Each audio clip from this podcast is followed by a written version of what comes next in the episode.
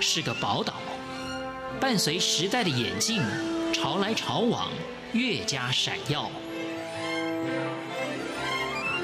欢迎收听《潮台湾》，发现台湾的美好。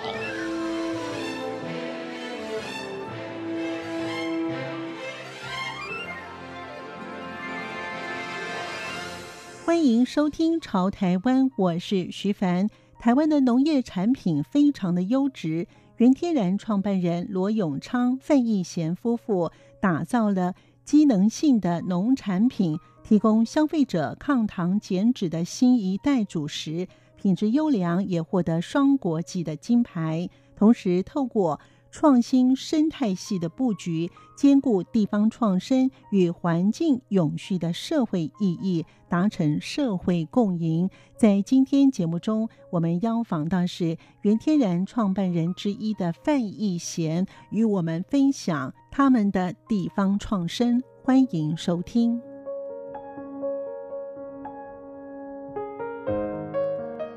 原本在上海有高薪工作的罗永昌与范义贤夫妇，为何从上海迁回台湾？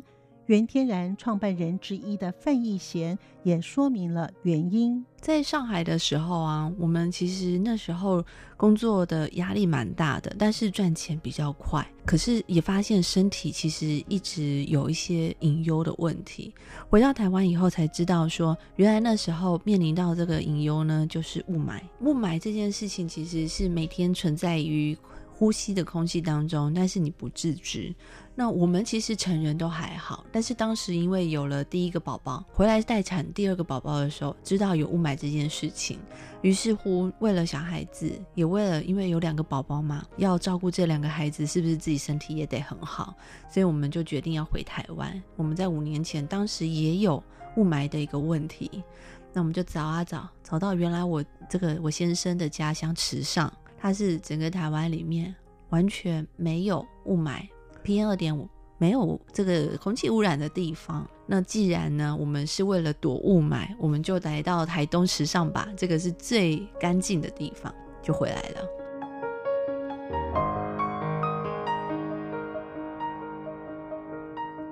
由于原天然创办人之一的范义贤的父亲就是在农改场的专业人员。专长就是稻米的研究，因此不谋而合，而开发了新的机能米。其实我先生他本来就是做农业，也就是做这个稻米的行业。当时是在大陆这个大的区域做。回到台湾以后呢，因为有这些农业的经验，那我作为辅助的角色，其实我就是做什么都行嘛。所以我们就决定在池上呢做农业，一定要做什么？当然做稻米啊。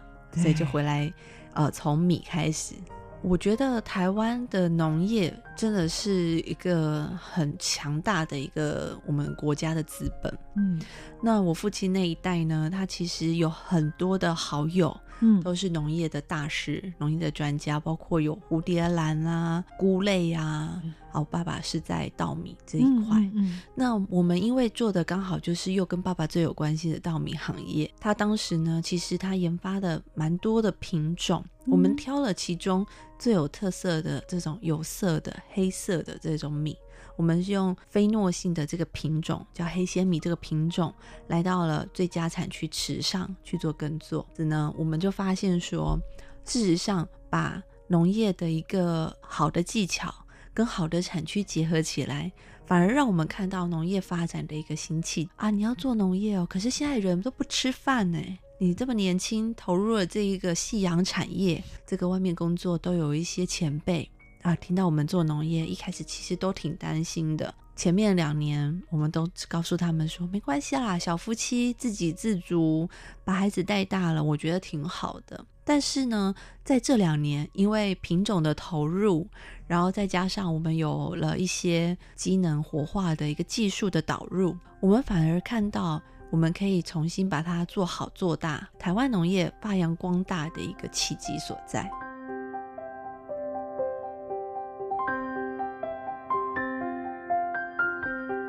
池上的米好在哪里呢？费义贤也告诉我们原因。自己返乡到池上居住了这几年啊，我有感觉到几个池上比较不一样的角度，因为我也是嫁过去的嘛。我就分享一下，以我们一般人去体验池上生活的时候，它的最重要的差异在哪？第一个呢，它的日夜温差非常大，它有时候可以到八到十度之多。好，这是第一个。日夜温差大呢，水果啊或者是米啊，它都会有一个就是它的这个甜度提高的一个部分。那第二个呢？您刚才讲到的的确没错，水质特别好。水呢是新屋吕溪的这个水啊、它是从山上流下来的，所以很清澈。它能够带来的一些养分其实也很充足。那第三个，我觉得就是说，以我们农民产业链来讲，池上其实是属于很。完整的产业链，例如说有这个农耕队，有碾米厂，这个技术都很好。但是农民的一个合作来讲呢，这几个都是它的这个米品质很好。我觉得农产品最重要最重要就是在产区，还有土质也很好。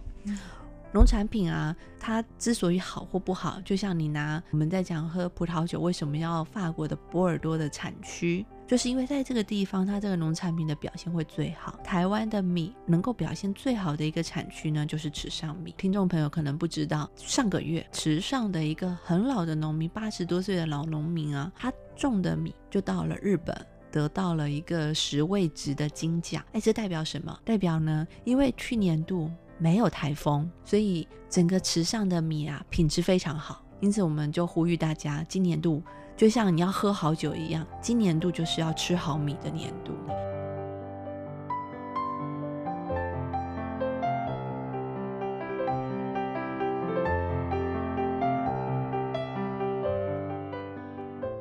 所谓的自然与友善的土地耕作法。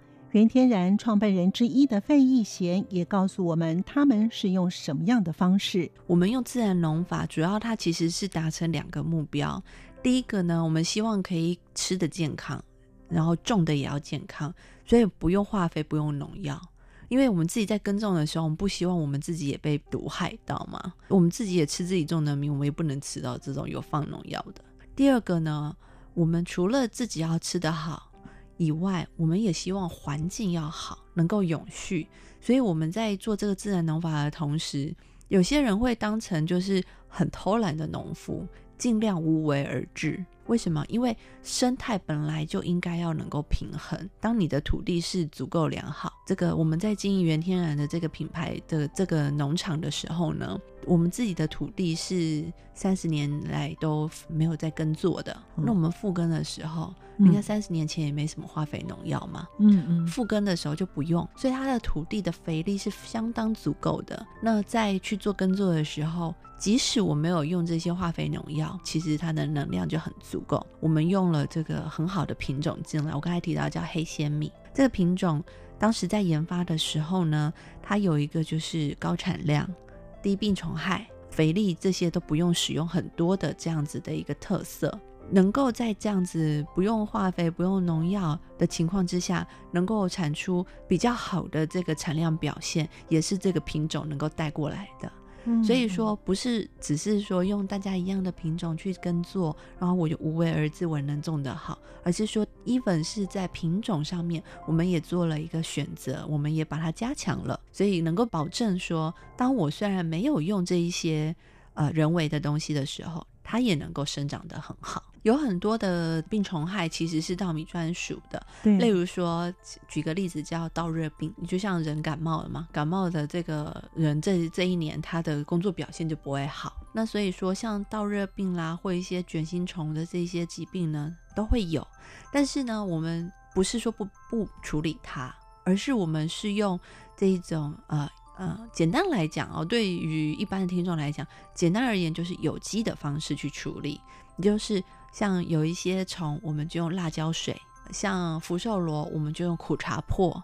像这样子的方式去处理，那这些呢，一般消费者吃都没有问题。那这两年来呢，我们更是导入了一些农业科学的一个模式，嗯、啊，用一些这种菌种，自然的菌种，好、来去消灭田里面的一些害虫。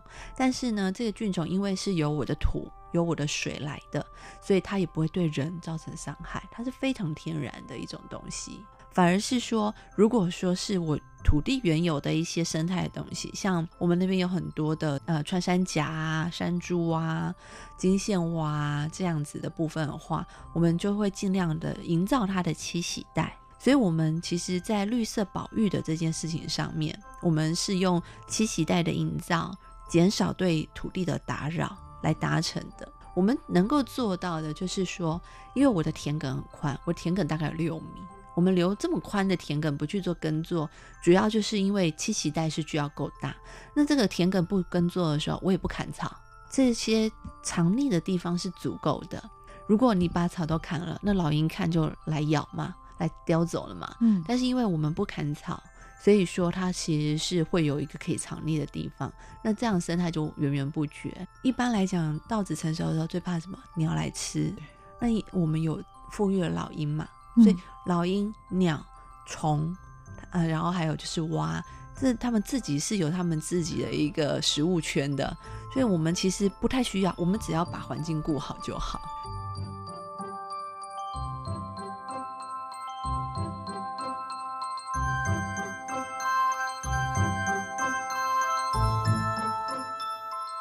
原天然创办人之一的范逸贤也说明了什么是机能米，他们研发出来的机能米跟现在市售的米有何不同？